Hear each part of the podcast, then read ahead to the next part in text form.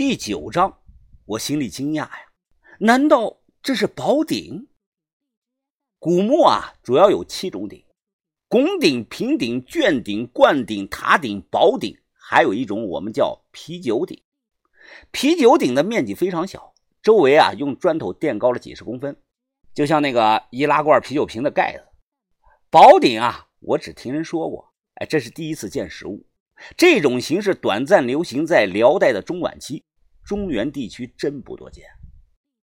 老张用头灯照了照脚下的砖，转头问我：“哎，兄弟啊，这么厚的砖，怎么怎么下去啊？”好办，这都是空心砖，只要用铁锹啊撬起来一块，很快就能开个窟窿。不信你试试。老张听了，马上动身去撬，结果啊，因为他站的地方弧度太大，差点摔倒。我眼疾手快，一把把他拽住了，前后尝试了五六次。最后啊，总算是撬开了一块空心砖。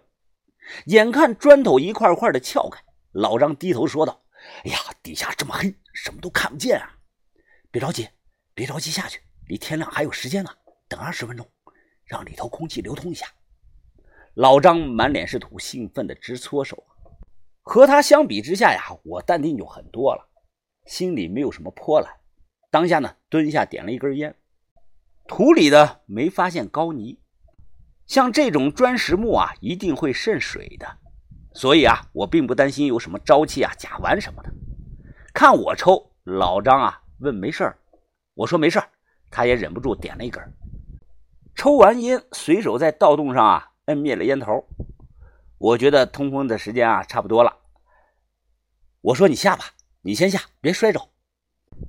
下去后啊，是条很狭窄的墓道，而且这条墓道不直。头灯打过去啊，看到前方不远几米处啊，就是拐弯。如果从我们刚下来的地方啊看墓道，哎，就会发现啊，它的形状像个奇怪的刀疤形。墓道里边是非常的阴冷黑暗，我没看到有其他打穿下来的盗洞。这个墓啊，很可能没被盗过，是新锅。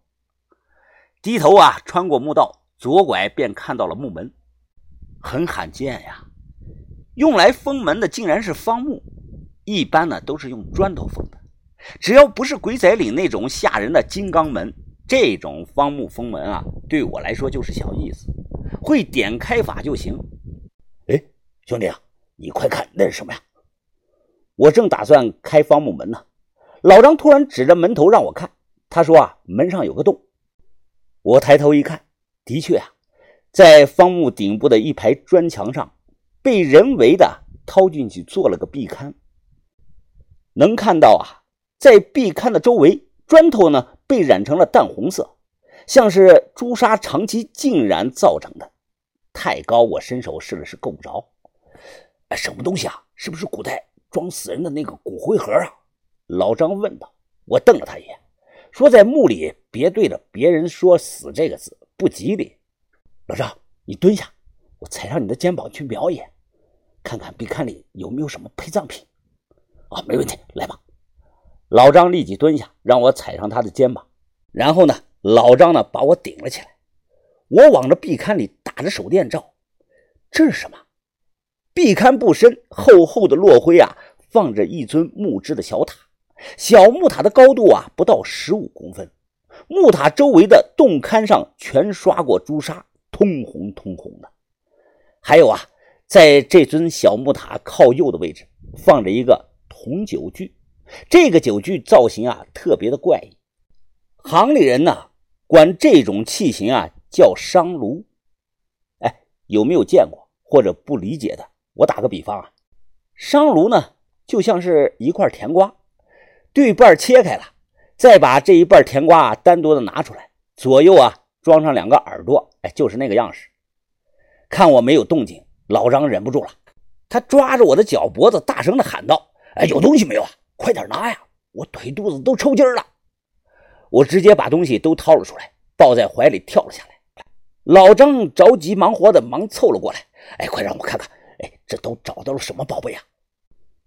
压低灯，我仔细的研究着小木塔。这不看不要紧，一看吓一跳啊！红朱砂下呀，明显有文字，而且是两种文字。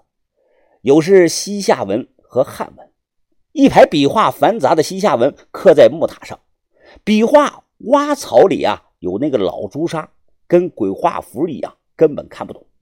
而在另一侧呢，或许是当年做木塔的人写字不行，用隶书歪歪斜斜的刻了那么几个字。这排隶书啊，第三个字很是模糊，看不清楚了。我尝试着念出了声：“木木原，墓园什么什么小犬宝之家。”脑海里突然灵光一闪，我知道了，这不是辽金墓，这是纯种的西夏墓。这个东西啊，叫墓园塔，竟然能完整的保存下来，没烂，堪称是个奇迹。我抬头再次的看向了门头上的壁龛，猜测呀。那这个呢，就是灵书，不会错，就是门铃书。这种叫木原塔的小木头塔呀，只在西夏墓葬群中发现过。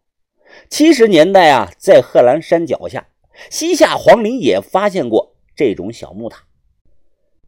根据当时有关专家的解读啊，具体的用处呢，应该是用来存放一些墓主人生前的重要文书。四川这边呢。盛产千年不烂的好楠木，这尊墓圆塔呀，就是楠木做的。我下来之前没想到啊，这竟然是一座西夏墓。康定以前不属于西夏领土，在这里发现了西夏墓，那就说明七百多年前曾有西夏人在这里居住过，并且死后葬在了这里。小泉宝之家，小泉宝啊，应该是个西夏的人名儿。西夏人呐，包括党项人在内，他们的姓氏啊非常的奇怪，像叫什么莫藏、拓跋、庞鄂等等都有。支家这个呢很好理解，这个墓啊就是他死后住的家。帮我拿着。老张接过来我的手电，帮忙照明。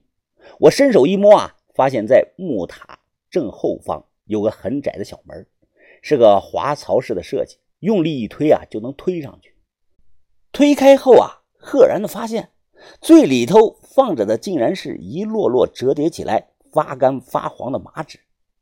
破旧的麻纸上啊，有黑色毛笔字迹啊，它印了出来。由于保存的得当，时隔七百多年，大部分字迹依然是清晰可见。我抽出来一张，小心的打开，生怕一用力碎了。是用汉文写的内容：诸人。有店房舍地于小泉保家未赎，不许卖于他人。若违律卖时，有官法马衣，赎人十三丈。所店处得本利钱全部给予，然后允许另卖。若未与本利，可卖于他人。本利不至，迷药集东三间房舍归小泉保家所有。双方情愿互留凭证，底下有落款签名，还能清楚的看到当时画押留下的红手印落款双方啊，分别是小泉宝和一个叫熊敏的古代人。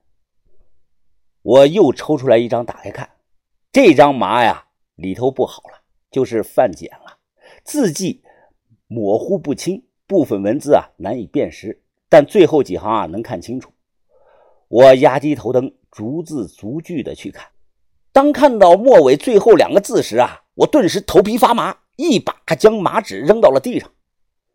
看我扔了，老张呢想弯腰去捡，我拽住了他。老张非常不解呀：“怎么了，兄弟？这可是文物啊！不是说古代的书画都很值钱吗？你丢了它干什么呀？浪费啊！你不想倒霉，你就去捡吧，我不拦你。”妈的！我暗骂了一声。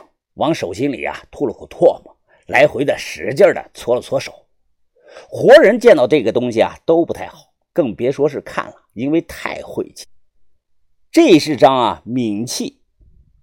把头以前跟我讲过，古墓里三样东西是最晦气的，分别是啊人脸形状戴眼睛的镇墓兽，死人头底下枕的那个枕头，最后一个呢就是指冥器。呸呸呸！我连续的吐了三口唾沫，在胸口上下左右画了个十字架，希望自己别沾上晦气。